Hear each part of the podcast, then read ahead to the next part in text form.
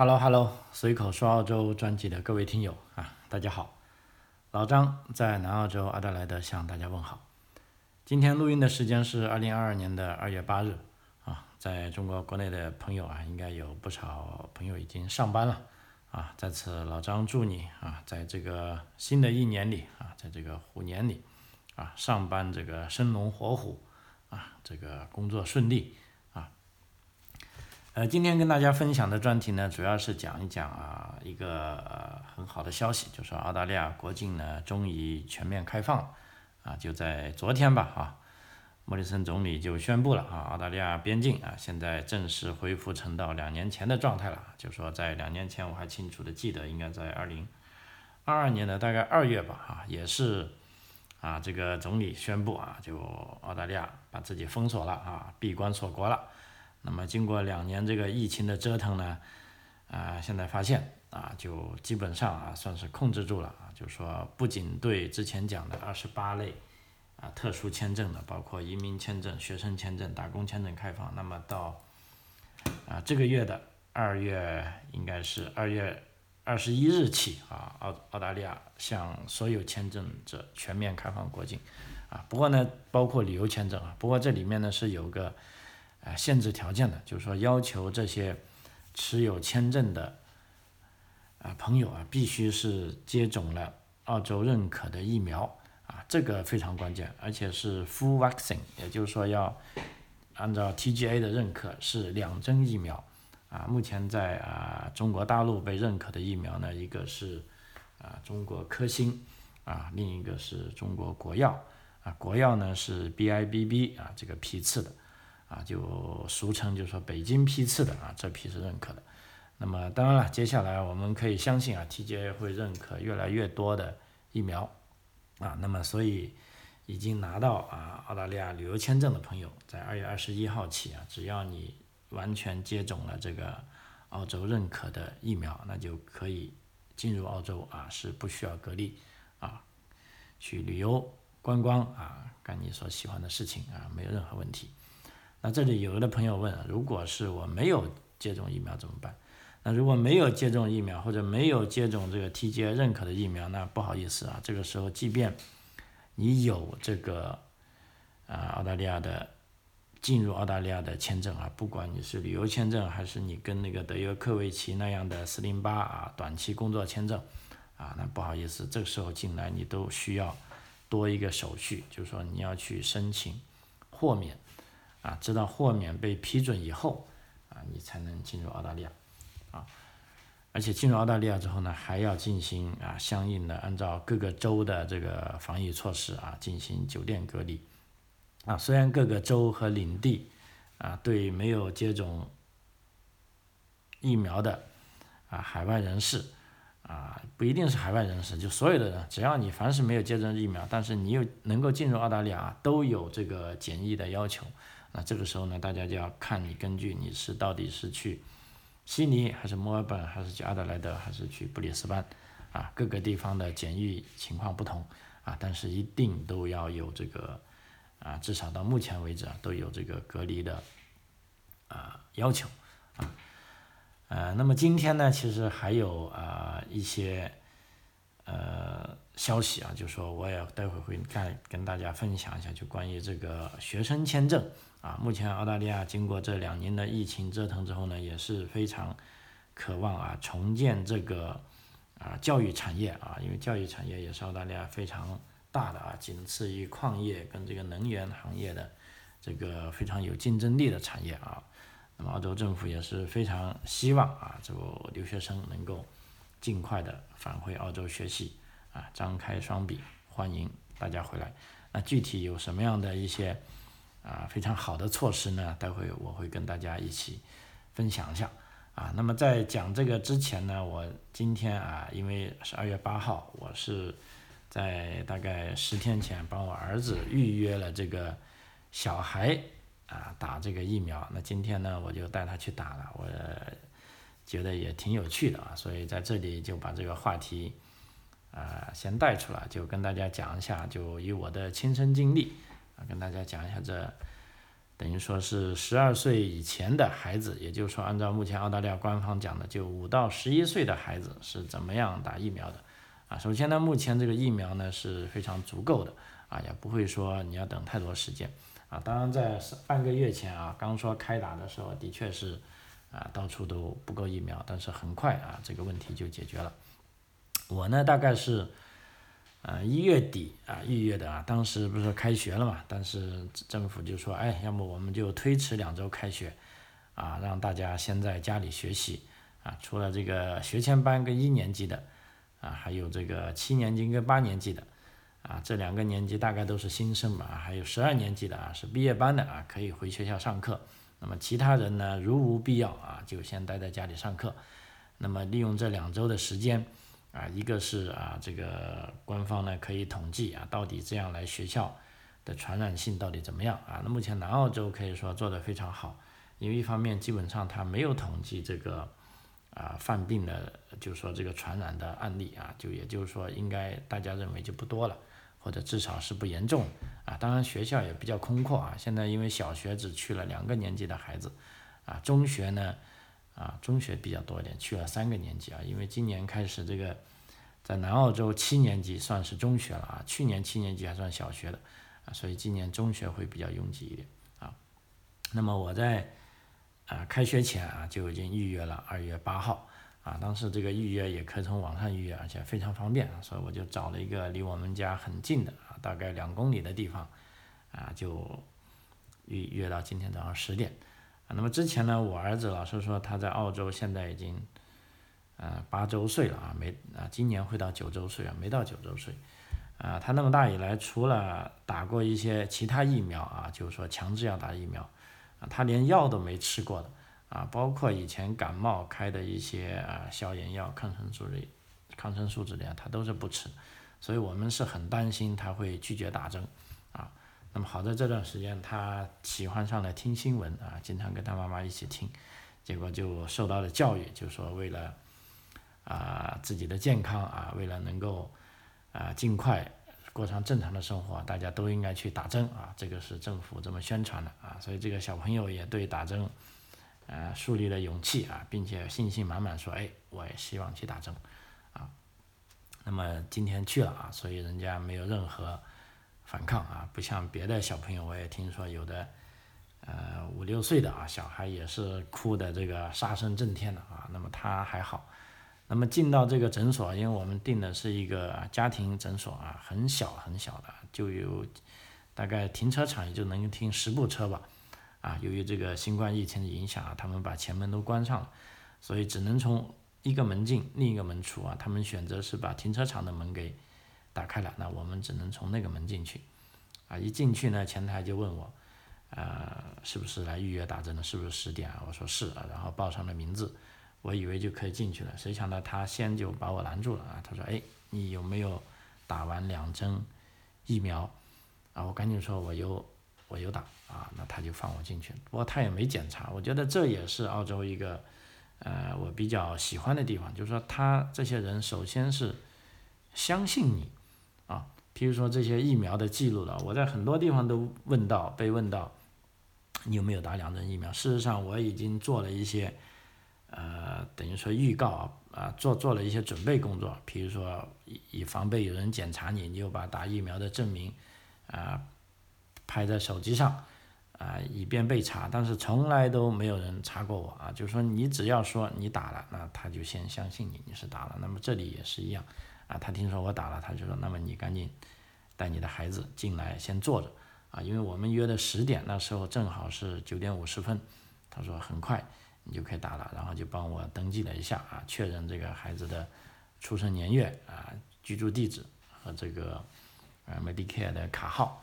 啊。事实上我 Medicare 也没带啊，他就说。呃，那你的卡号你记得吧？我这倒记得，我也是在手机上拍了照啊。所以在这里生活久了，人也懒了，我甚至连自己的驾照也没带。就是说，如果在这个诊所他要证明我是谁的话，那我真的是没有办法啊证明啊。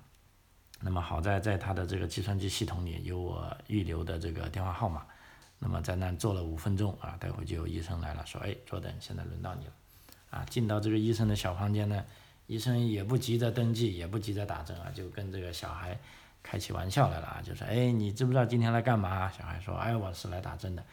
啊，然后他问他，你知道打针有什么好处吗？他说，哎呦，打了针就可以很 happy 啦，是不是？然后医生说，啊，你很棒，啊，就马上还没打针前就讲了一个小糖给他，说打这个针呢，啊，基本上是不疼的，但是只有一点点一点点，就像给蚂蚁咬了一口一样啊，就说大概两秒钟的时间，啊，啊，说这个医生也很老实，他也没说是不疼的啊，因为你不能骗小孩啊，因为再怎么样也是有点感觉的。啊，所以这小朋友很高兴啊，看到他很高兴啊，医生就啊对我说啊，好吧，你这个父亲可以进来了啊，帮他把这个衣袖卷起来就行，然后就问他，你要到底打左臂还是右臂？哎，那小朋友他说，哎，到底应该左臂还是右臂好？那医生说，你平时用哪个手多一点呢？他说右手。那医生好吧，你那他就说你就打左手吧，因为左手是坐在他的桌子旁边啊，因为他是面对面。啊，这个医生做的啊，那么就好。然后在打之前啊，再度确认了一下这个我家孩子的这个身份啊，比如说名字啊、出生年月啊、家庭住址啊，就 OK 了。啊，在这整个过程中也没有查我的任何身份证件啊，因为我真的连驾驶执照都忘记带了。啊，也没有查我的那个医疗卡，但是我再把医疗卡是拍在这个。我的手机里了，我只告诉他医疗卡的号码就行了，啊，所以整个过程是啊非常顺利。那么在这里有点搞笑，就是我看他们打针是不给孩子抹酒精的，啊，因为以前在我的印象里，打针之前肯定要给你一个皮肤注射的地方抹一抹酒精嘛，啊，今天这个医生呢，他是没有给小孩抹酒精啊，他就在他手上轻轻的拍着啊，就让小孩就说不要紧张，不要紧张。啊轻轻拍着，没有抹任何酒精或者其他我看得见的这种啊消毒成分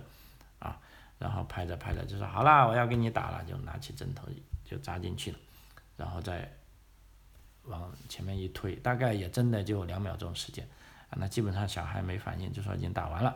然后就给一个止血贴，他贴住伤口啊，说你去打完了啊，你非常棒啊，去外面等十五分钟才能走。啊，那么这时候呢，医生还给了一个类似一个奖奖奖牌一样的东西呢。我一看也好像就是说，COVID nineteen certificate，就是说证明啊，这个孩子已经打完了第一针了啊，表示对他的鼓励啊，就让他在外面等啊。那么整个过程可以说是非常非常快啊。那么在等的时候呢，呃，前台的这个接待也帮我预约了下一针啊，下一针呢是八个礼拜后啊就可以打了啊。当然了，我是约是约上了，问题到底要不要打，我这心里也没底啊。因为身边的朋友，有的说打，有的说再看看啊，有的甚至连啊第一针都没打啊。反正这个打针啊，目前来说是自愿的啊，也不可以强制的啊。除了一些公职人员啊是强制的，其他大部分现在都是自愿的啊。所以整整体来说，我们在这边医院又等了十五分钟，那孩子没有事。啊，最终走的时候又获得了一个小糖啊，跟一个类似小玩具之类啊，欢天喜地的回去了。啊，在回去路上还问我，喂，爸爸，下次什么时候再来打针？哎呀，我的天呐，他就被这些小东西给吸引住了啊。所以整体来说哈，这里啊，对小孩啊，我觉得通过这个打针吧，啊，觉得也是啊，啊，照顾的非常好的啊，就是说他也不欺骗他，也不会说打针不疼啊。而且呢，另一个呢，他也相信我们家长说的话，啊，我觉得这两点我是啊感觉到非常舒服啊，就是说这么打针啊，没有什么负担，那么小孩啊，他也真真实实在的感觉到，那因为后来我问他到底疼不疼，他说好像没感觉啊，就真的就针孔啊扎下去就两秒钟拔起来了，啊，我也是。呃，在打针的时候也感觉不疼，所以我不知道是不是现在这个注射技术进步了，还是这个针筒已经可以做的更细小了，而导致这个沉痛感啊疼痛感降低了啊。反正 whatever 啊，就说针是打了啊。那么下个礼拜二月十四号开始，那我们的小孩也可以正常的去上学了啊。那么目前来说，有的朋友啊刚才在问这个目前这个疫情的情况啊，整个澳大利亚疫情的情况。啊，其实目前这个缓解的很厉害啊，基本上这个数字啊大家都不关心了。那我呢为了做节目啊，刚才还去找了老半天啊，因为各大新闻媒体都好像没有把这个当成一回事啊。但是啊，既然我说了讲了，我就讲一讲啊。那目前比如说新州啊，今天在过二去过去二十四小时内，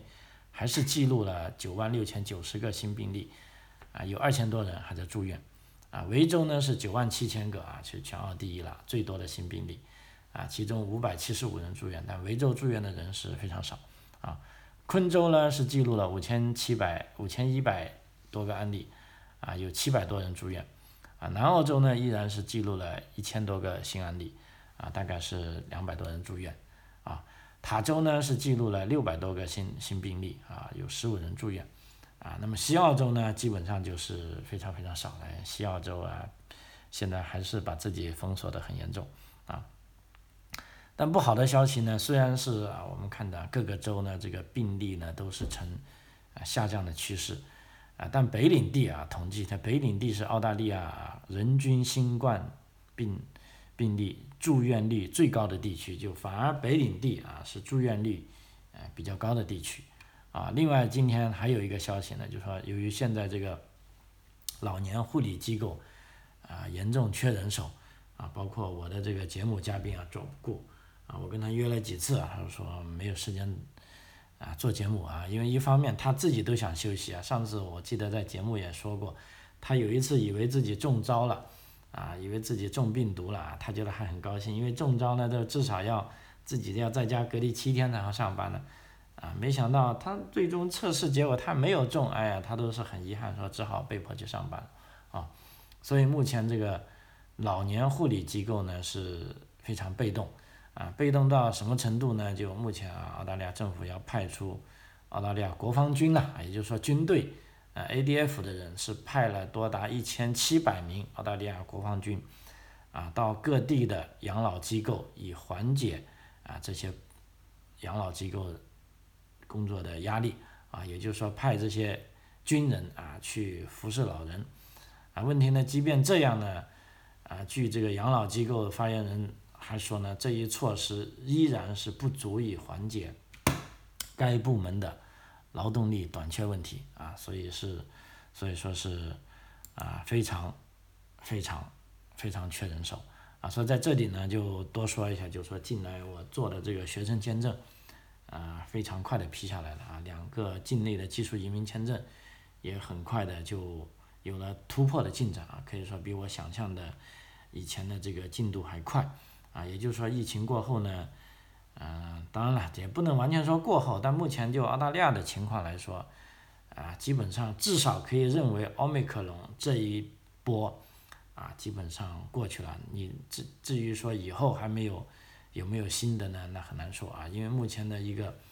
非常大的这个措施呢，就是说澳大利亚边境向所有持有签证的人啊重新开放啊。那么其实这也是一个，你说澳洲啊战胜了疫情也是可以的啊。你说澳洲与这个病毒啊共存啊躺平也是可以的，因为目前包括我在的南澳洲，我们现在。啊，本来要去每个店之前都要扫码的啊，你去零售场所啊，啊或者去吃饭呢都要扫码，现在已经不要求扫码了啊，你就扫不扫都自愿啊，就是说有的店店主啊，他觉得要扫，就说不是强制的，啊，所以另外一个呢，就刚才讲的，就二月二十一号起，啊全面放开边境，啊同时呢，我刚才讲的，目前这个签证的申请，无论是学生签证。啊，还是啊，有一些特别的，我这边做的一些技术移民签证，可以说都批的非常快，啊，也就是说从这一个趋势来讲呢，一方面当然今年是澳洲的这个大选年，啊，这个莫里森政府这个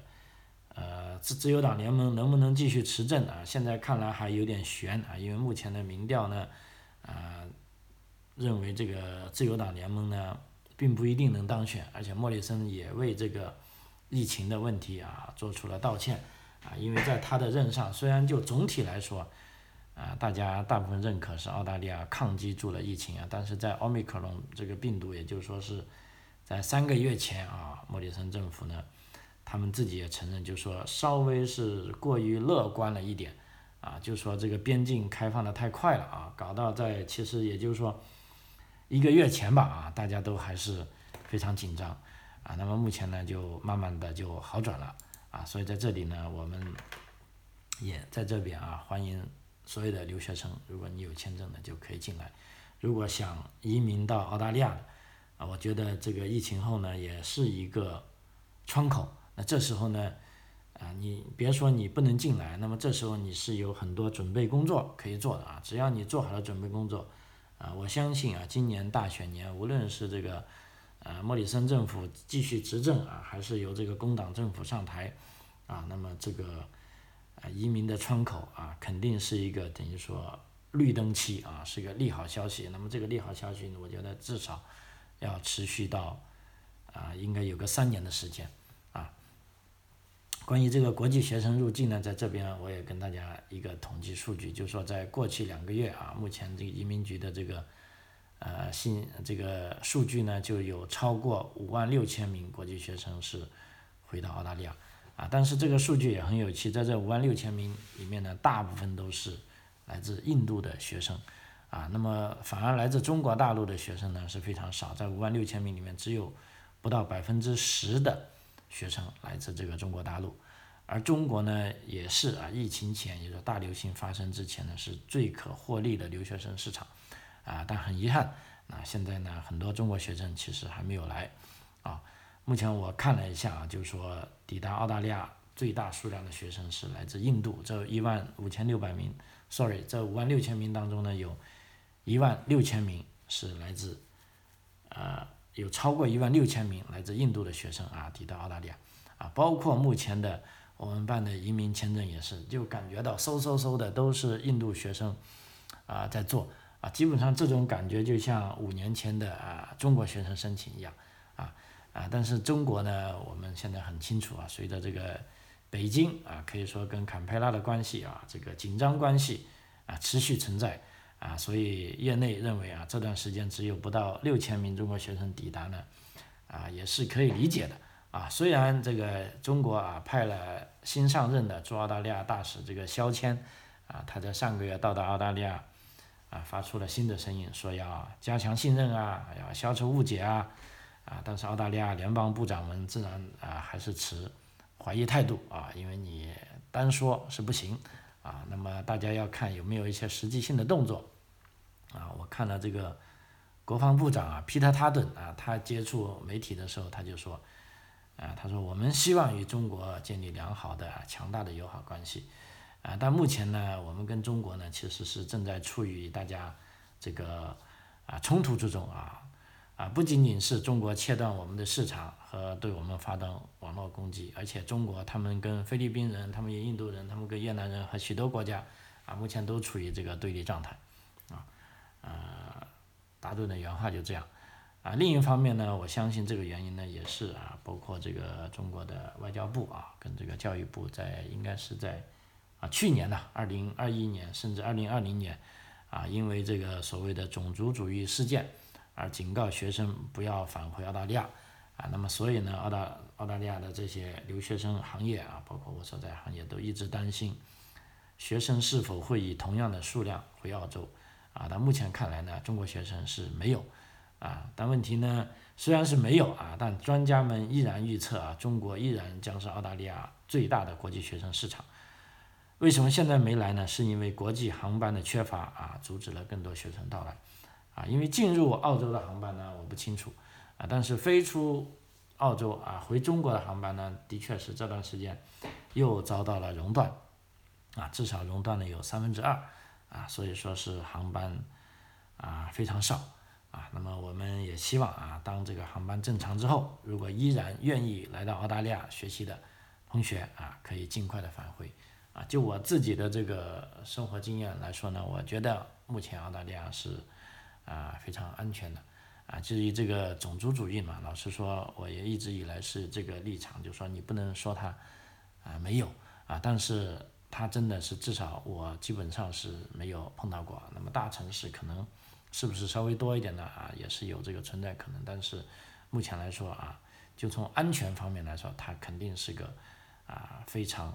安全的国家啊。然后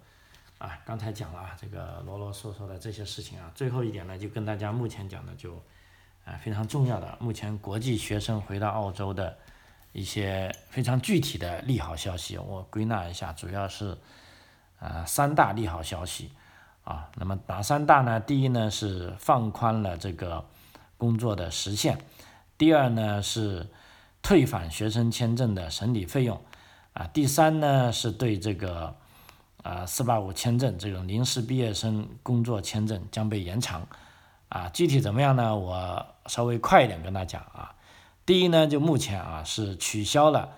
国际学生在各行各业的工作时间限制，也就是说，无论你是在读学生还是尚未入境的澳大利亚的新生，现在都可以在。呃，合法的在开学前合法的工作，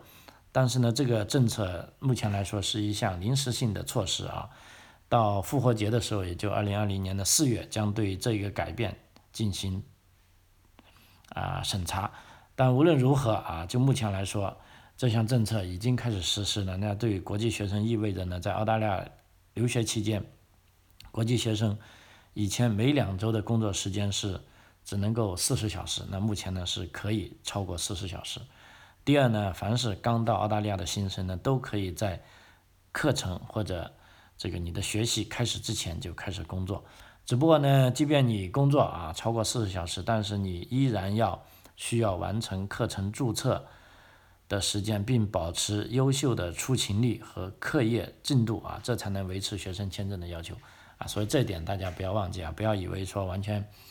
啊，这个打工时间松开了，你就不去上课了啊？结果呢，导致你的出勤率过低，或者你的学业成绩不好啊，依然是有机会被取消签证啊。所以这个大家在打工的时候注意啊，一定要确保自己的出勤率跟你的这个学业的至少要合格的成绩吧。好，第二呢是退回学生签证申请费用啊，这个老张这边也在帮一些学生朋友啊在做。啊，就说因为这是澳大利亚政府的承诺嘛，那么我们也很高兴啊，能代理啊，能帮这些进入澳洲的留学生啊，向澳大利亚政府讨回一些钱啊，因为这些钱虽然跟机票相比起来是不多啊，但毕竟也是一些心意啊。目前澳大利亚政府宣布，在二零二二年一月十九日至二零二二年三月十九日之。这段时间，也就是两个月的时间，抵达澳大利亚的国际学生及其家属啊，这个家属其实就是如果是中小学生的话，就是拿陪读签证的朋友啊，都有资格获得签证审理费的退款啊。大家记得，这个签证审理费呢是澳大利亚政府收取的这个审理费啊，而不是你的中介向你收取的服务费啊。就是说你要我找他退呢，他肯定不愿意退。啊，那他退的呢？目前只是是政府收取的，也就是我们这个行业讲的第三方费用啊，就是说政府收取的审理费。呃，澳大利亚学生签证大概是六百五十澳元左右啊，就是说你可以获得退回六百五十澳元，大概折算成人民币呢，大概是五五二五五六三十，大概三千二百元人民币啊。那么这也是一个不错的了啊，因为六百多澳元，我觉得嗯可以。一个月的伙食费是绝对没问题了啊，而且六百多元可以付，呃，房租，嗯，可以付两个月的房租了啊，这也是不小的费用啊。那么这一个退款奖励呢，是以下三项中，你只要满足一项就符合条件啊。比如说，你已经持有学生签证但尚未入境的澳大利亚学生，这时候呢，你只要在一月十九号到三月十九号。之间入境就可以了。第二呢，你已经持有学生签证，并来过澳大利亚，但是在新冠疫情流行期间呢，比如说你已经回去了，比如说你回印度了，或者你回中国了，那这时候呢，你又想回来读书，而且你这个时间呢，只要你能够确保在一月十九号到三月十九号之间到达澳大利亚啊，这很关键，你要到达澳大利亚啊，这时候呢，你可以获得。第三个呢是。啊，新学生签证的申请者，比如说你现在突然想来了，但是你如果能够确保你在三月十九号之前获得学生签证，并且在三月十九号之前到达了澳大利亚，这个很关键啊。那么这时候呢，你也可以获得这个澳大利亚政府退回的这个签证审理费用啊。那么以上三个条件，只要满足任何一个条件都可以啊。那唯一有点遗憾的呢，这个福利呢，就是说目前是不适用于已经在澳大利亚的学生啊。不好意思了，比如说你没回去，你一直在这里，或者你。不是在这个期间内返回的，啊，就像我有两个呃朋友的孩子，他们正好是十七号返回的，哎呀，就刚好多返回了两天啊，他们就拿不到这个退款啊。但是我想有机会以后还会有啊其他方式的退款啊，啊，这是关于这个第二个福利啊，对国际学生返回澳洲啊退回学生签证申请费用的这个福利。啊，第三呢是关于这个四八五工作签证的，也就是说，如果在二零二二年啊，这个 sorry，在二零，也就是说，在二零二零年跟二零二二年这之间啊，澳大利亚锁国的期限啊，你的签证到期了，或者你的签证没有使用合适，那么这时候呢会。你的这个四八五工作签证呢将会被延长啊。按照澳大利亚政府的宣布呢，因为受到这个新冠疫情影响，而有资格申请临时毕业生签证呢，所持有的签证呢将会延长到二零二二年的九月啊三十日啊。这项临时措施呢，允许是受到新冠疫情这个旅行限制影响的四八五类临时毕业生工作签证持有者进入或者继续留在澳大利亚进行生活和工作。直到他们申请并获得临时毕业生替代签证啊，那么这个时间是这样的啊，比如说啊，这个时间很关键，在二零二零年的二月一日至二零二一年的十二月十四日内，任意期间不在澳大利亚境内的临时毕业生工作签证的持有者将会获得签证延期，签证延期将于二零二一年的二月十八日。啊，应该是二零二二年的二月十八日开始生效，签证持有者将会直接收到澳大利亚内政部发出的这个签证延期通知啊，也就是说，你大部分，呃，在这段澳大利亚国境封锁期间到期的签证，你目前只要查一下你的邮箱啊，也许澳大利亚这个内政部的移民局已经发出了这个签证延期的通知给你啊。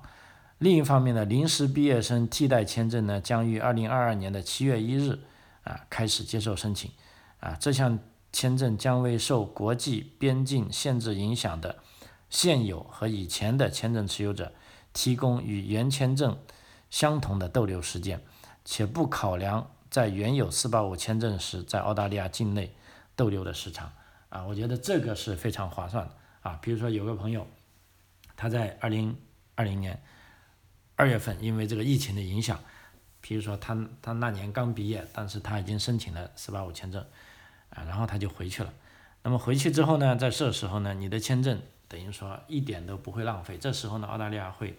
政府呢会重新发回两年的签证给你。那么有的朋友，譬如说疫情的时候已经拿四八五工作签证工作了一年半了啊，还有半年时间到期了啊，正好是疫情影响啊，回到了啊离开了澳大利亚。那现在呢，你可以进来。那这个时候呢，澳大利亚政府呢又给一个。新的签证你，而且这个签证的有效时长呢也是两年啊，而不管你以前已经用了一年半了啊，等于说这个时候你是啊，等于说得到了大大的优惠了啊，因为我们知道拿四八五工作签证的朋友大多是是准备有这个移民到澳大利亚的这种想法的，那这时候呢，你有这个四八五工作签证呢，就可以累积你的工作时间啊，获得移民的加分啊。那么在节目的最后呢，稍微说一下目前的这个移民啊形势啊，除了这个幺八九独立技术移民一片惨淡之外呢，其他州担保的无论是幺九零还是四九幺，这个前途是一片光明啊，尤其是前段时间啊几天前刚发布的这个新州啊跟维州啊这个偏远地区的这个幺九零跟四九幺的这个州担保技术移民，可以说这个门槛啊非常低啊，这个分数也非常低。啊，会计的啊，我们这边有一个朋友，我们帮他做的，九十分，啊，那么他不用九十分，七十分都已经获约了，啊，可以说这是在跟疫情前是没有办法想象的事情，啊，所以由此看来呢，呃，老张在这里啊一直的啰啰嗦嗦，也就是说想移民到澳大利亚的朋友啊，那么现在呢最新的一个窗口期已经来到啊，当然了，目前澳大利亚这个移民局处理的只是境内的啊，就是说优先处理已经在澳大利亚境内的申请，那么境外的朋友，你现在可以做的呢，一个就是说啊做好自己的。提高自己的英文水平。第二呢，务必要做这个职业技术评估了啊，因为无论哪种签证都绕不开职业评估啊。只要职业评估做完了，那下一步呢，就从目前澳大利亚的政策来说啊，主要就缺人。那缺人呢，就必须大量的、快速的、尽快的引进啊所有需要的人才啊，来建设澳大利亚。所以我是觉得啊，未来的啊三到五年是一个。移民澳大利亚的窗口红利期啊，所以在这里再一次提醒大家啊，啊抓住这个时机啊，实现你的理想啊。好，随口说澳洲啊，这一集就到这里为止，非常感谢您的收听啊，我们下期再见，谢谢。